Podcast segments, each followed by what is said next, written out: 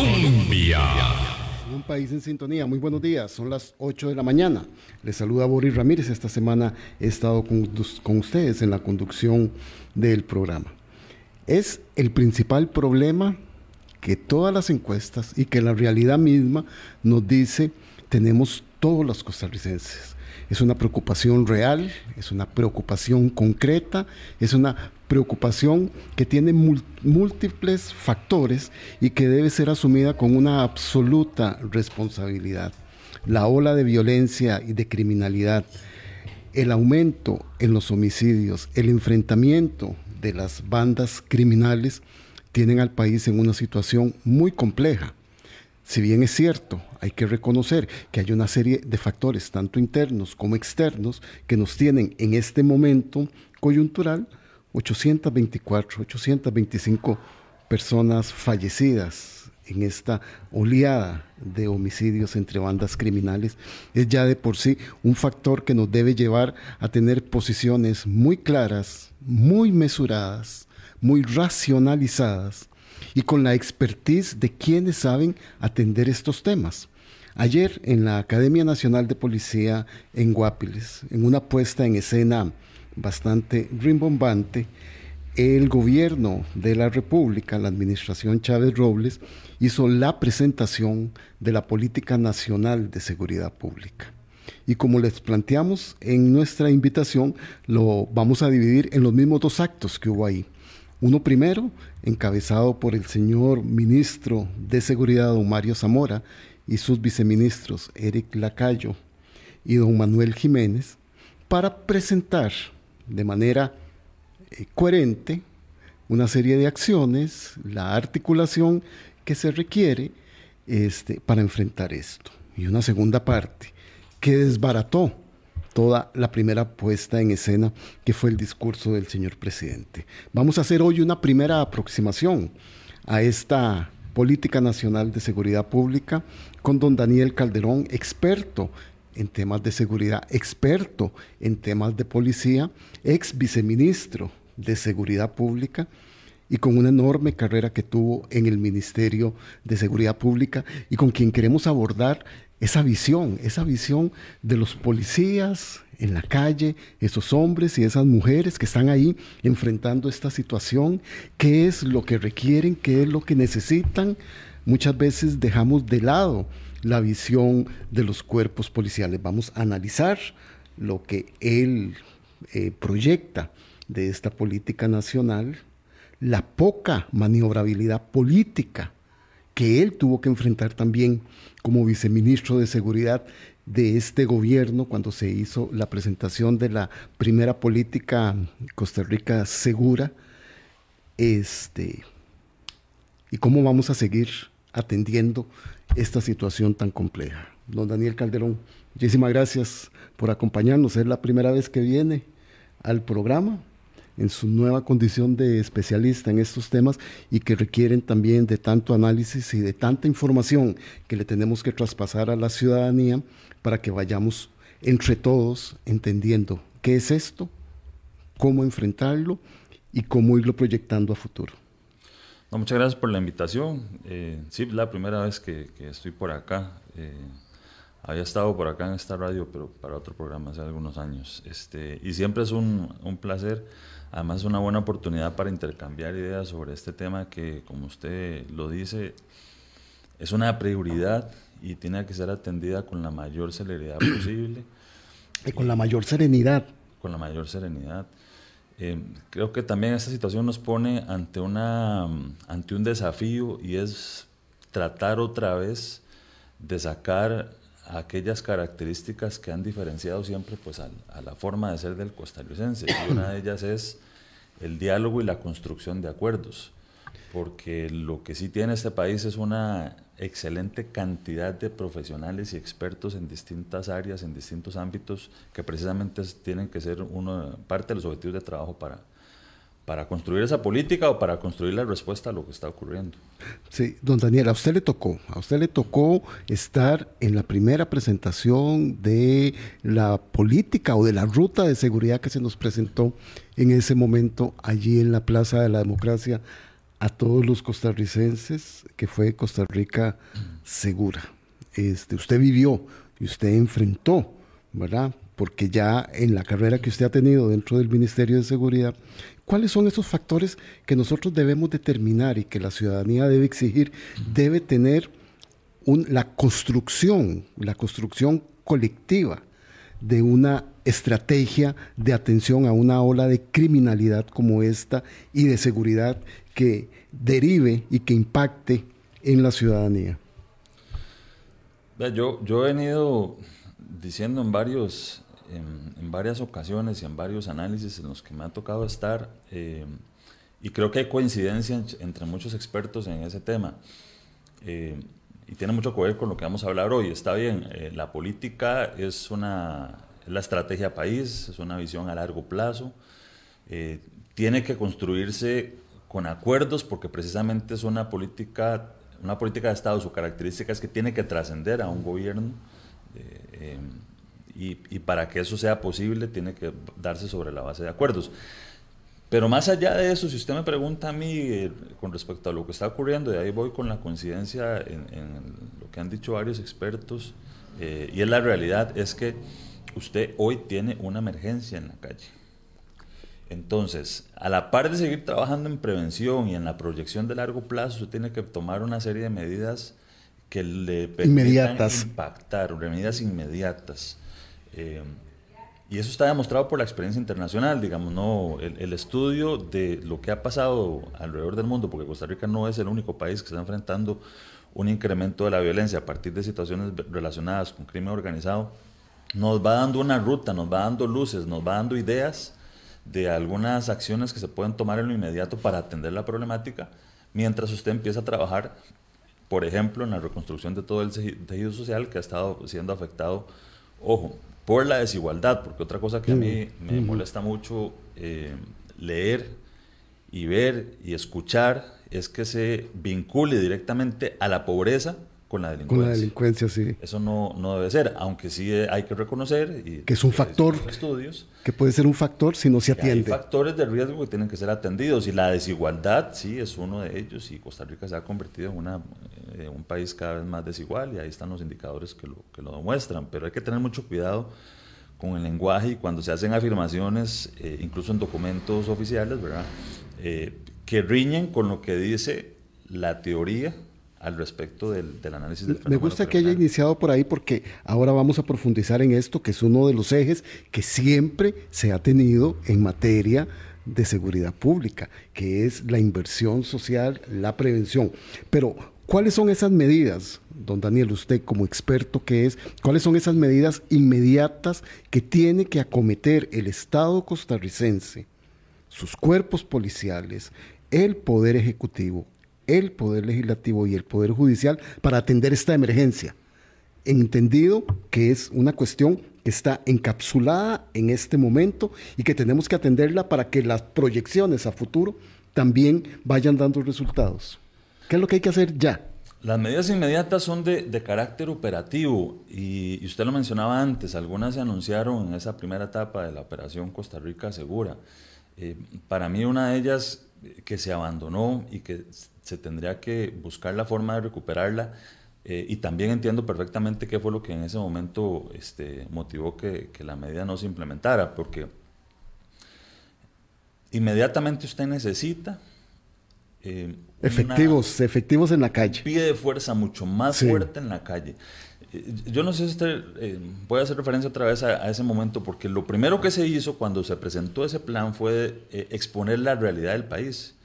Eh, la policía en Costa Rica, tanto la policía judicial como fuerza pública y, los, otros, los otros cuerpos de policía, eh, han venido avanzando muchísimo. Eh, fuerza Pública construyó y desarrolló una dirección de inteligencia muy fuerte que trabajaba de manera articulada con el Poder Judicial. el Poder Judicial tiene también capacidades enormes para identificar qué es lo, qué es lo que está pasando y, y, lo han dicho reiteradamente, cuáles son las estructuras criminales que nos están disparando la violencia. Eh, sus integrantes, capacidades, a dónde están. Eh, y me acuerdo que en ese momento incluso lo, tuvimos la, la posibilidad de georreferenciar, mapear, presentar para dar una idea de lo que estaba ocurriendo. Entonces la policía sí tiene muchísima información sobre lo que está pasando. Eh, ¿Cómo logramos realizar acciones más efectivas de contención, de prevención? Bueno, eso tiene que ver con la capacidad del recurso. Y también se dijo desde que inició esta administración, hay que reconocer que esta fue una realidad que se encontró, esta administración, producto de eh, situaciones, de la misma situación fiscal del país. Eso golpeó al, al, Ministerio de Seguridad y se perdió la capacidad de tener operaciones más efectivas. ¿Por qué?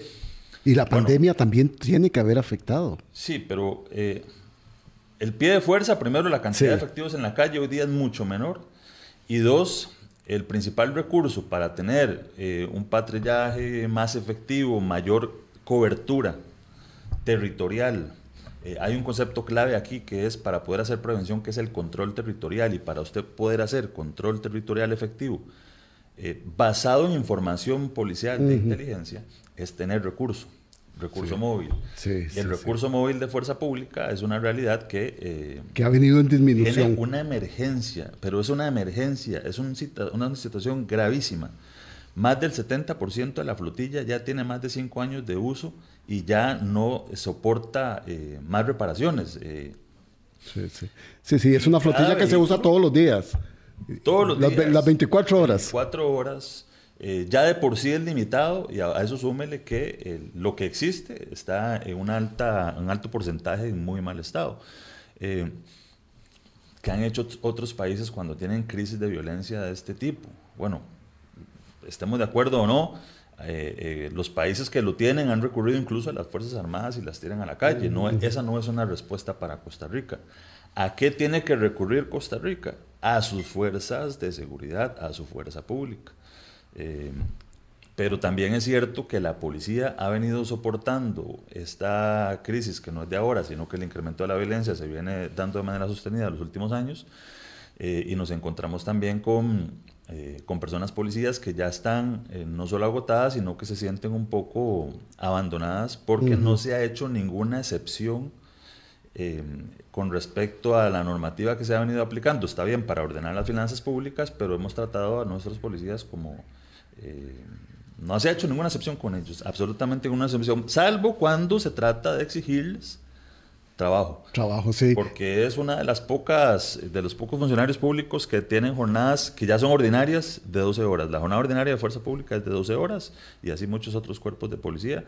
Eh, y a veces llega hasta 18 y más, ¿verdad? Este, nos, da usted, nos da usted, don Daniel, luces importantes para ir entendiendo esto conforme se ha ido profesionalizando los cuerpos policiales, las acciones coordinadas que han tenido, hay información detallada, incluso nos dice usted que georreferenciadas. Hay un problema de lo que usted nos señala, se llama pie de fuerza, que esos son los efectivos en territorio. Y hay un problema también de recursos para poder atender con la información que se tiene y la escasez de personal, ir a atacar esos focos ya identificados.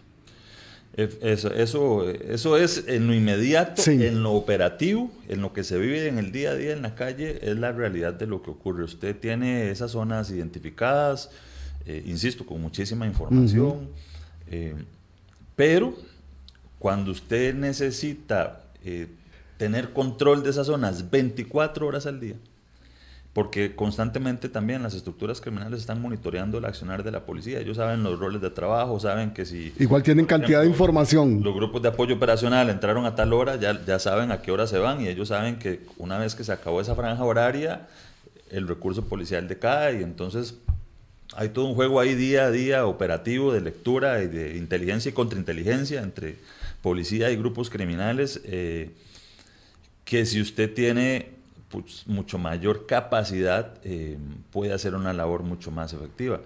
Eh, también se ha venido trabajando mucho eh, el tema de prevención y el trabajo interinstitucional y, y, los últimos años se tuvo una alianza muy fuerte con la Embajada Americana y, y recursos para ir construyendo metodologías que nos permitieran tener, digamos, una lectura más detallada de lo que está pasando y ahí empezaron los sistemas de georreferenciación, eh, la identificación de factores de riesgo, eh, todo esto está vinculado a Sembremos Seguridad y esa metodología se fue perfeccionando. Entonces, en esa materia la policía en Costa Rica está muy bien, con respecto incluso a lo que se está haciendo en otros países de la región. A nosotros nos consultaban de otros países de la región y la misma embajada nos llevaba a expertos del ministerio a exponer sobre lo que se estaba haciendo para tener una lectura adecuada de lo que está pasando. Entonces ya no estamos en, un momento en que se tengan que hacer más diagnósticos. El ministerio actualiza los diagnósticos cada tres meses, cada cuatro meses, al año se publican, están en la página. ¿Qué es lo que falta? Pasar a la acción. Y para pasar a la acción, por lo menos en la parte de prevención y contención se ocupan personas. Sí. Sin hablar de lo que está pasando también en el Poder Judicial, que impacta, porque sí, cuando usted eh, va y se reúne en distintos lugares del país con el jefe de la Policía Judicial, que me pasó a mí en muchísimas ocasiones, anduve, recorrí el país por completo y yo iba y me reunía con el jefe de la Policía Judicial para articular acciones. Y me encontraba también la situación grave, crítica que, se, que vive la Policía Judicial en zonas como Limón, Punta Arenas, donde ahorita en muy este calientes. necesitarían por lo menos el doble de los investigadores que tienen para atender homicidios, crimen organizado, narcotráfico. Eh, entonces, claro, la crisis está golpeando con mucha fuerza a, todos, todas las policías a todos los cuerpos policiales. Lo mismo con fiscales y, eh, que al final también de ellos tienen una labor fundamental porque son los que dirigen la, la investigación, ¿verdad? No, muy claro nos queda esto. Información tenemos, no tenemos personas, no tenemos equipos, vehículos, o los tenemos disminuidos en, esto. Ayer en la presentación el ministro Zamora y sus viceministros Lacayo y Jiménez decían que esta política nacional estaba asociada a esa que ustedes presentaron, Costa Rica Segura, a la que luego presentó el ministro Zamora Costa Rica Segura Plus, a los esfuerzos que se están haciendo para atender el problema allá en la mina Crucitas a la operación Soberanía, que es la que tiene que ver con la colocación de escáneres y con la aspiración que remarcó don Mario eh, Zamora de que Costa Rica será el primer país en tener escáneres en todas sus salidas fronterizas y los, las acciones de contención que se están haciendo en Limón, Punta Arenas y Nicoya. Entonces, pareciera en la puesta en escena que todo eso está ahí eh, contenido don Daniel. ¿Qué vio usted y cuál es la primera aproximación y valoración que hace a lo presentado ayer como esta política nacional de seguridad?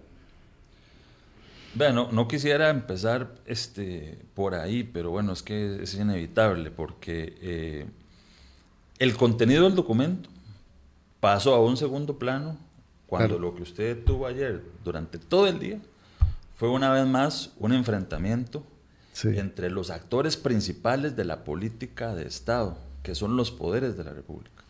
Eh, una política de Estado para que tenga posibilidades de ser exitosa necesita el acuerdo de los tres principales poderes del Estado. Porque y así lo dijo el ministro Zamora. El ministro Zamora dijo, tenemos que trabajar los tres poderes del Estado, la institucionalidad, los sectores y la ciudadanía. Él lo dijo muy claramente. Claro, entonces lo que usted, por lo menos lo que se espera de una actividad de este tipo es que entonces los, los líderes de esos tres poderes del Estado presenten la política y presenten su voluntad de llegar y construir acuerdos y de trabajar en esa dirección. Porque ya hay una dirección que acordamos, ok, esta, esta es la base común de acuerdos que nos permite avanzar hacia eh, la mejora de la situación de seguridad del país. Lamentablemente eso no ocurrió, entonces aunque el documento pueda tener cosas muy buenas y una visión eh, buena en muchos ámbitos, ¿qué posibilidad tiene de avanzar en este contexto? Claro, y esto se ha venido repitiendo, reiterando, porque han habido reuniones convocadas por el presidente de la Asamblea Legislativa, otras eh, para responder a esto por el Poder Ejecutivo, otras por el Poder Judicial, y como usted bien lo apunta, ayer no estaba esa conjunción ahí. Y la persistencia de reclamos y de repartición de responsabilidades, sobre todo por parte del presidente de la República, porque no vamos a meter ahí a todo el Poder Ejecutivo, ha hecho que esto no esté funcionando. Y que ayer hayamos dado otra vez de cara al crimen organizado una decisión muy importante en, esta, en este momento crucial que debemos atender ante la emergencia, don Daniel. Sí, y yo creo que de alguna manera todos coinciden en las medidas urgentes que hay que tomar. Claro. nadie discute que nadie hay reformas discute, legales, por ejemplo. El problema es que no nos hemos logrado poner de acuerdo en, eh, increíblemente, en un país en que además eh, está, hay muchísimos abogados y de, altísima calidad, eh, no nos podamos poner de acuerdo en cuál es la mejor forma de apuntar hacia esas reformas sin violentar, digamos, las garantías constitucionales y aquellas características propias de, un Estado como el costarricense. Que nos pueden salir muy caras después. Don Daniel, vamos a hacer nuestra primera pauta y vamos a dejar ahí el dedo puesto. ¿Son suficientes las reformas legales? Tenemos que darle a entender a la ciudadanía que solo con reformas legales vamos a atender este problema si no estamos haciendo dotación de recursos, nombramientos, compra de equipos y otro que no necesariamente tienen que ver con leyes. Son las 8 y 21. Don Daniel Calderón, experto en temas de seguridad, de policía, ex viceministro de seguridad, está con todos nosotros. Vamos a hacer nuestra primera pausa y regresamos. Colombia. Con un país en sintonía, 8 y 25. Seguimos en la conversación del día de hoy analizando la presentación que se hizo ayer de la Política Nacional de Seguridad Pública. Nos acompaña el experto en temas de seguridad de policía y ex viceministro de Seguridad, don Daniel Calderón. Habíamos quedado ahí. Expresa claramente, don Daniel, con el conocimiento que tiene, ¿verdad? Como policía que, que ha sido, de la necesidad que tienen los cuerpos policiales, no solo de la fuerza pública, sino de la policía judicial, poca cantidad de personas, seres humanos que se cansan, seres humanos que están enfrentando una ola de criminalidad que los hace trabajar mucho más, con pocos equipos, con pocos eh, vehículos y con una enorme cantidad de información para poder este, enfrentar a grupos del crimen organizado nos hemos enfrascado en una discusión de si son las leyes las que van a solucionar todo esto. Y yo opto por decir que las leyes facilitan, pero no es necesariamente lo que se necesita. En este momento se necesita dinero, contrataciones, policías, equipos, vehículos. ¿Estoy equivocado, don Daniel? No, lo, decíamos antes, en este momento usted necesita una serie de medidas operativas eh, que le permitan hacer una buena prevención y contención. Eh, o control territorial, mencionábamos antes, ese control territorial depende de, la cantidad de recursos del que usted disponga. Este, la, la, discusión sobre las reformas legales que son necesarias, insisto, y lo más eh, preocupante de todo es que, aunque existe coincidencia en que las reformas son necesarias, porque lo ha dicho incluso la Policía Judicial, lo dice el Ministerio de Seguridad y sus distintos eh, cuerpos de policía, porque han identificado una serie de necesidades urgentes de reforma, eh, el mismo Poder Legislativo reconoce que hay que hacer reformas, pero bueno, entonces eh, eso es una fase, eso es una parte. Está bien. No es que aprobando las leyes se va a solucionar el problema. Pero sí trabajémoslas cuanto antes, entonces. Así es, eh, así es. Designemos un equipo de personas eh, con representación de los distintos sectores y saquemos esas reformas rápido, un tiempo de urgencia, porque eso es una emergencia. Pero eso no nos va a solucionar el problema que tenemos hoy en la calle. Hoy en la calle se requiere una inversión urgente. Eso de acuerdo a la normativa costarricense es compleja, porque si usted dice, bueno, vamos a sacar recursos de inmediato para la renovación de la flotilla, eh, aunque lográramos burlar todos los mecanismos que prevé la ley de contratación administrativa, bueno, no voy a, no voy a usar la palabra burlar porque suena muy feo, eh, no la vamos de, a de subsanar, de subsanar. Digamos que vamos a aplicar mecanismos de emergencia para poder tener ya lo más pronto posible aquí tener una buena cantidad de, recursos. Eh, habría que incluso empezar a valorar cuál, eh, si hay una empresa que esté en la capacidad de traernos aquí en un tiempo récord 50, 60 o 200 vehículos eh, policiales para eh, atender la emergencia que se tiene en la calle. Eh, la situación de recurso humano lleva un tiempo muy largo porque entre el reclutamiento, la formación y, tener ese personal ya entrenado en la calle, estamos hablando de por lo menos un año. Eh, entonces, por eso es que en su momento se planteó alguna posibilidad de plantear reformas temporales a las jornadas. Pero para eso también usted tiene que atender las necesidades del policía que con justa razón está reclamando que no y las compensaciones económicas hay que compensar ese esfuerzo eh, y sobre eso también bueno en su momento se tenía una, una planificación para tratar de, de, compensar eso yo me acuerdo yo me reuní con, con algunos de los policías y me acuerdo que esa reunión se transmitió eh, eh, públicamente cuando los atendía mm. allá en presidencia y que pedían una mejora en sus condiciones. Claro. Con todo derecho, tienen razón. Porque una vez más les estábamos pidiendo que nos ayudaran eh, y ellos no han parado de ayudarnos. Mientras usted y yo estamos aquí sentados, ya eh, la policía está en la calle y los grupos más fuertes de la policía están descansando para salir a la calle cuando nosotros vamos a descansar. Y en un trabajo que no es nada fácil. No, a los barrios más peligrosos de este país, donde los reciben ya no con pedradas, sino que con balazos. Eh, lamentablemente también la cantidad de oficiales caídos ha venido aumentando precisamente por el aumento de la, de la violencia. Pero bueno, para retomar el tema y no, y no perdernos mucho en la discusión, las medidas que se tienen que tomar hoy son de carácter operativo, inmediatas, requieren un acuerdo, mm. porque la problemática que estamos viendo tiene, que trabajarse de forma integral, eh, integrada. Policía judicial y policía preventiva uniformada, no hay otra forma de tener posibilidades de éxito, no hay otra. Eh, y sí, mientras tanto se sigue trabajando en esas reformas legales y se sigue trabajando con mucha fuerza, que es una característica también de Costa Rica, eh, algo que nos distingue y algo que se ha venido haciendo, se había hecho muy bien y que hay que recuperar, que es el trabajo en prevención. Sí.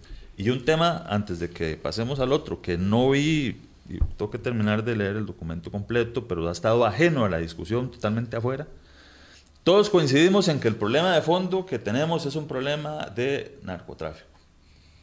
Pero nos hemos concentrado en el tráfico internacional, en el muelle, en los escáneres, y no nos hemos concentrado, y lo ha dicho la eh, Policía Judicial, lo ha interno. Dicho la Fuerza Pública, ¿qué nos está disparando la violencia? Son las estructuras locales, porque el consumo interno aumentó. Y el consumo es un problema de salud pública. Usted no lo resuelve solo con policía. Entonces, Aquí en el documento se habla de prevención terciaria. Bueno, ¿cuál es la propuesta en ese tema para el tratamiento y rehabilitación de adicciones que son los que nos están disparando ese mercado de las drogas ilegales en las calles? Ya pronto vamos a ir a los ejes que presentaron ayer. Solo para quedar claro, se hace la presentación en una primera fase, luego viene el discurso del presidente incendiario, molesto, iracundo en algunas oportunidades y llega a su paroxismo cuando dice, le ordeno hoy, en este momento, a la ministra de la presidencia, doña Natalia Díaz, que desconvoque los seis o siete proyectos que tiene ahí en la Asamblea Legislativa y que convoque los 26 que la Comisión de Seguridad y Narcotráfico está analizando en el seno de la Asamblea Legislativa.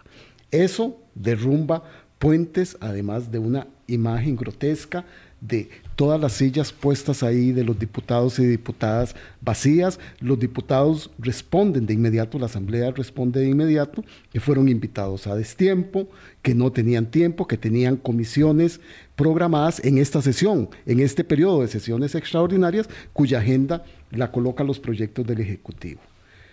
Hay cinco proyectos, el de reforma del sistema penitenciario, reformas a la ley de armas y explosivos, a la ley de justicia eh, juvenil y criminales violentos, la ley de contención de criminales peligrosos y la extradición de nacionales.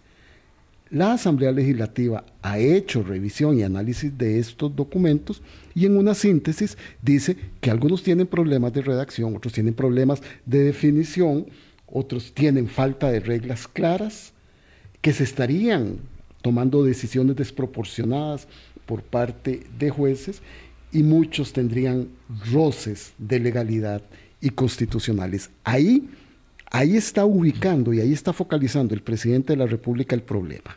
Dice, los proyectos que yo mando los califican mal, dicen que no sirven, entonces háganlo de ustedes. Y estamos ahí concentrando realmente la discusión y la problemática está afuera.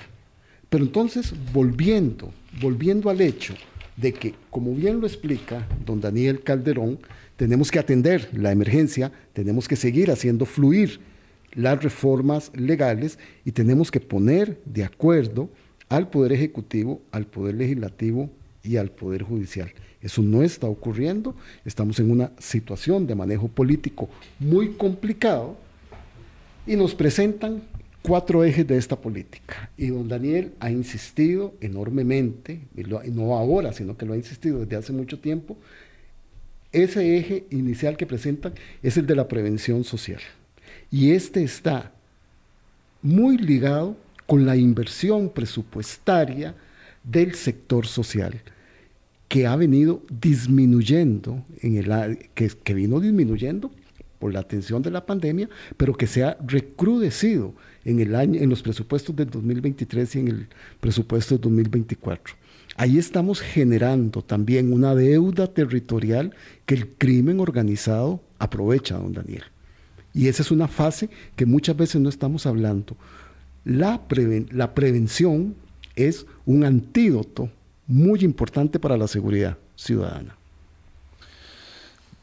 Sí, y yo le, decía antes, sí, ese, tiene que ser uno de los pilares, indudablemente tiene que estar y hay que seguir insistiendo. Eh, pero Costa Rica ya tiene muy bien identificada cuál es esa problemática, cuáles son esos factores, cuáles son esas condiciones de vulnerabilidad eh, que han permitido precisamente que estas estructuras criminales logren control de algunos territorios, desde ahí operar y, han ido extendiendo sus operaciones eh, a todo el territorio nacional. Eh, entonces la clave está, más allá de, ya de la identificación del problema que, que, que existe, le mencionaba antes el, el esfuerzo que se vino haciendo a, partir de la cooperación internacional con la Embajada para desarrollar una, una metodología cada vez más precisa eh, bajo el programa Sembremos Seguridad. Em, entonces, ¿dónde está la clave? Eh, ¿Qué vamos a hacer diferente para atender ese problema que ya está plenamente identificado? Y en la política de Estado es donde usted explica cómo va a vincular a todas las instituciones del Estado que tienen que ver con ese problema, con la prevención social. Eh, educación, salud, empleo. Salud, empleo. Y para mí uno de los grandes ausentes, el IAFA. Eh, porque hay que reconocer que ya lamentablemente muchísimos de nuestros jóvenes, eh, que son los que están muriendo, están muy metidos con estructuras criminales, eh, ya digamos la primera parte de la prevención falló, la primaria y la secundaria, entonces ya necesitamos otro tipo de instrumentos para llegar a esa, a esa población. Eh, y bueno, entonces eh, esa es una, una de las cosas que deberían intentar responderse con el planteamiento de la política de, Claro, y con, la amenaza que tenemos de nuevas drogas sintéticas, esta, esta semana se han dado golpes importantes a estructuras grandes de, crimen organizado y de narcotráfico y una de fentanilo. Bueno, entonces apunta usted muy bien que el IAFA ausente de esto. Yo, yo no, a ver, no digamos que está ausente. Este, Pero no está con la presencia que se requiere. Necesita mayor presencia. Y sí se necesita desde el IAFA, que son los que tienen la rectoría en esa, en esa materia, un planteamiento mucho más fuerte para el, el, tratamiento y rehabilitación de las personas que están ya muchísimas en condición de calle, que nos están disparando ese mercado del consumo de drogas. En los últimos meses la discusión ha estado muy concentrada alrededor de la legalización o no de la marihuana, eh, pero poco se habla del, del crack, que es una de las drogas más letales y quizás la que más está afectando este, a, nuestra población. Este, ya pareciera que nos acostumbramos todos a, que lo que conocemos como el piedrero sea parte del, del, paisaje. paisaje. diario y no, y no estamos dimensionando toda la problemática que hay detrás. Eh, y cuando usted revisa los resultados de la policía en cuanto a decomisos de drogas se da cuenta que ese es uno de los grandes disparadores. Estamos preocupados por el fentanilo y sí, claro, hay que estar muy preocupados y hay que atender eso también porque este, ya lo tenemos aquí. Pero estamos lidiando con el crack hace más de 20 años y no hemos podido atender de una manera adecuada eso. Ese que es el principal disparador de la, de la violencia. Eh, porque no hay una droga que se decomise en mayor cantidad, salvo cuando hay decomisos de toneladas que tienen que ver más con el tráfico internacional que el crack. Eh, y ya después hay otras sustancias, incluida la marihuana, pues que se decomisan en menores cantidades, pero eh, sobre el tema de drogas hay mucho que discutir, hay que, para mí hay que, hay que hacer una reforma en cuanto a la forma a la metodología que está utilizando el país para enfrentar esa problemática eh, y concentrar más el énfasis en atender ya no solo lo policial, que es este, la oferta, sino que la demanda, el problema de salud pública que está detrás.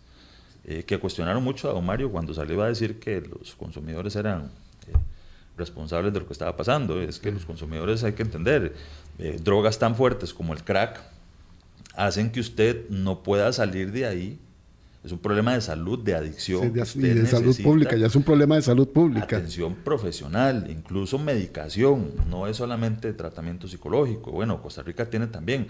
Eh, otra vez, Costa Rica tiene una cantidad de expertos en temas como estos tan eh, vasta que hay que aprovechar esa experiencia y poner a esa gente a construir soluciones a estos problemas. El segundo eje que presentan es el de la criminalidad común porque no es solo atender la emergencia de la ola de homicidios, es también atender todos los otros crímenes a los que nos vemos este, expuestos toda la ciudadanía, don Daniel.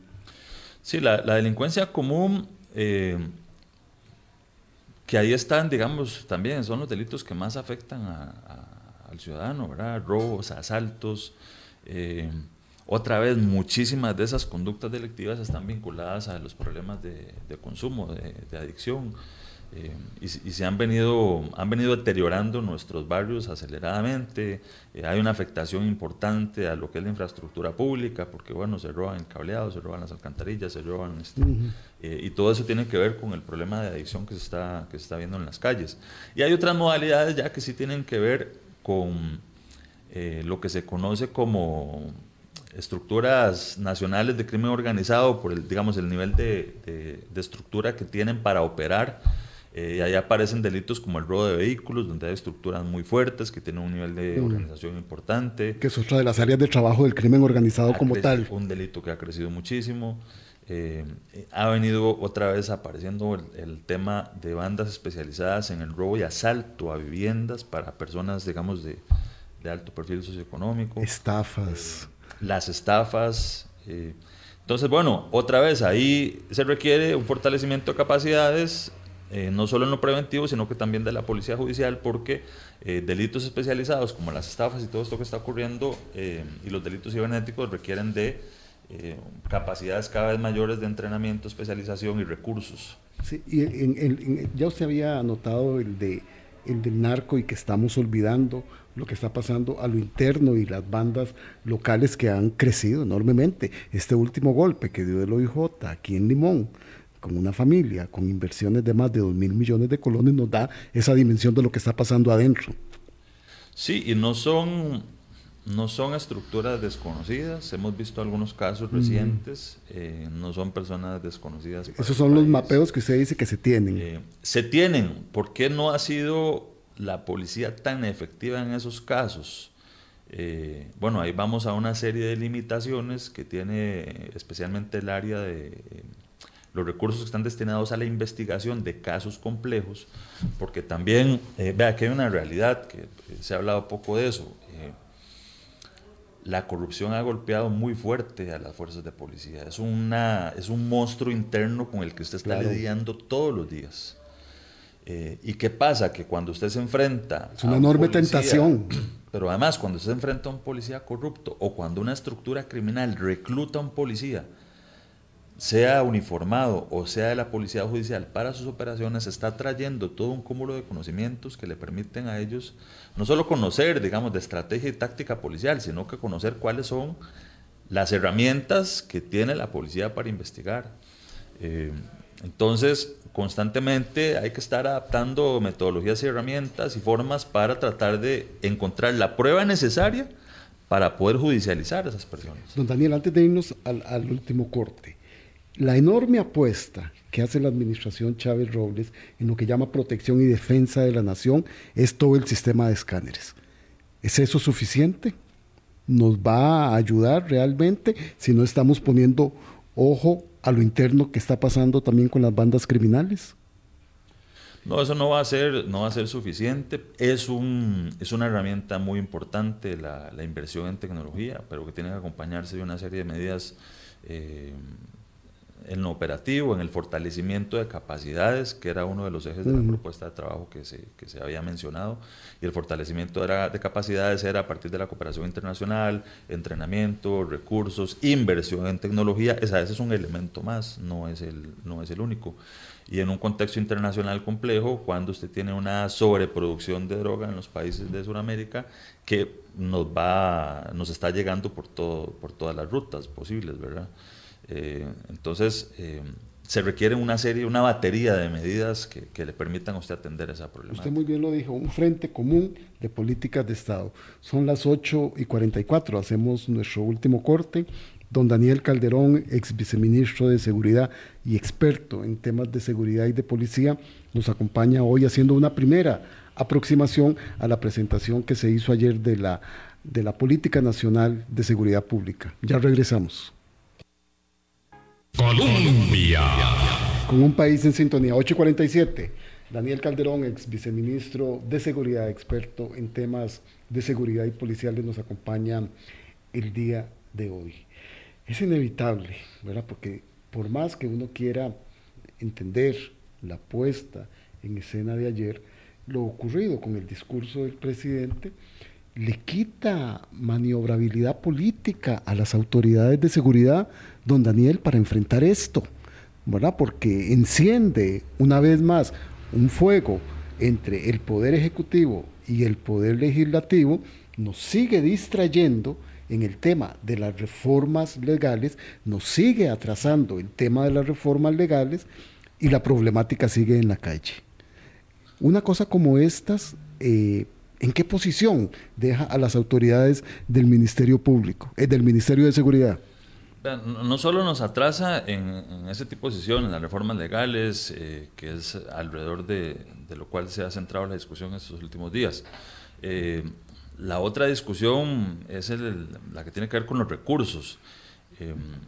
De hecho, si usted ve la única referencia a recursos nuevos, frescos, que vengan a, tratar de ayudar en esta crisis que se está viviendo eh, y darle mayores capacidades a la policía, la única referencia que hay ahí es al empréstito del BID, que es un empréstito que se aprobó en la administración pasada, que ya estamos tarde para ejecutar. Ahí hay una inversión muy importante en tecnología eh, que eh, de acuerdo a los cronogramas y a los plazos que se llevaban, ya eso tendría que estar en la última etapa de, de, la contratación y en el 2024 empezar a instalar equipos y a empezar a, a tener disponibilidad de esos recursos. Eh, entonces, una de las grandes esperanzas que, que, se esperaba ver acá, y bueno, ojalá que en los próximos días tengamos novedades sobre eso, pero es de cuáles recursos nuevos, frescos se va a disponer para, para, fortalecer la, la, policía, para fortalecer este, el Poder Judicial, eh, que son los que están ahorita lidiando directamente, están en la primera línea de batalla contra el crimen organizado. Y es el clamor que hacen el ministro, el director del OIJ, dicen, veamos el tema de los recursos. Don Daniel, porque terminamos este año, terminamos este fatídico año en esta materia. ¿Qué está previendo usted para el próximo año de persistir el problema político que no está poniendo atención a las soluciones técnicas en una materia tan delicada como estas? Vea, salvo que haya algún planteamiento eh, con medidas excepcionales en lo operativo, el incremento de la violencia va a continuar. ¿Por qué? Porque las reformas legales e incluso eh, si hay un gran acuerdo nacional para darle más recursos a, las policías, el plazo de ejecución de esos recursos... Se tarda, se tarda. Hablando de que nuestro sistema es anual, entonces pongámosle que seamos muy exitosos, muy eficientes y entonces en un año vamos a lograr ejecutar los recursos nuevos, frescos que nos van a dar para el 2024. Entonces esos recursos los vamos a ir viendo a finales del 2024 o incluso en el 25. Eso nos deja entonces un año 2024 muy complicado porque va a tener que seguir la policía en la calle con los mismos recursos que tiene actualmente. ¿Y prevé usted que eso es lo que, lo que va a pasar? Porque pareciera que no nos estamos poniendo de acuerdo. en este momento alguna salida.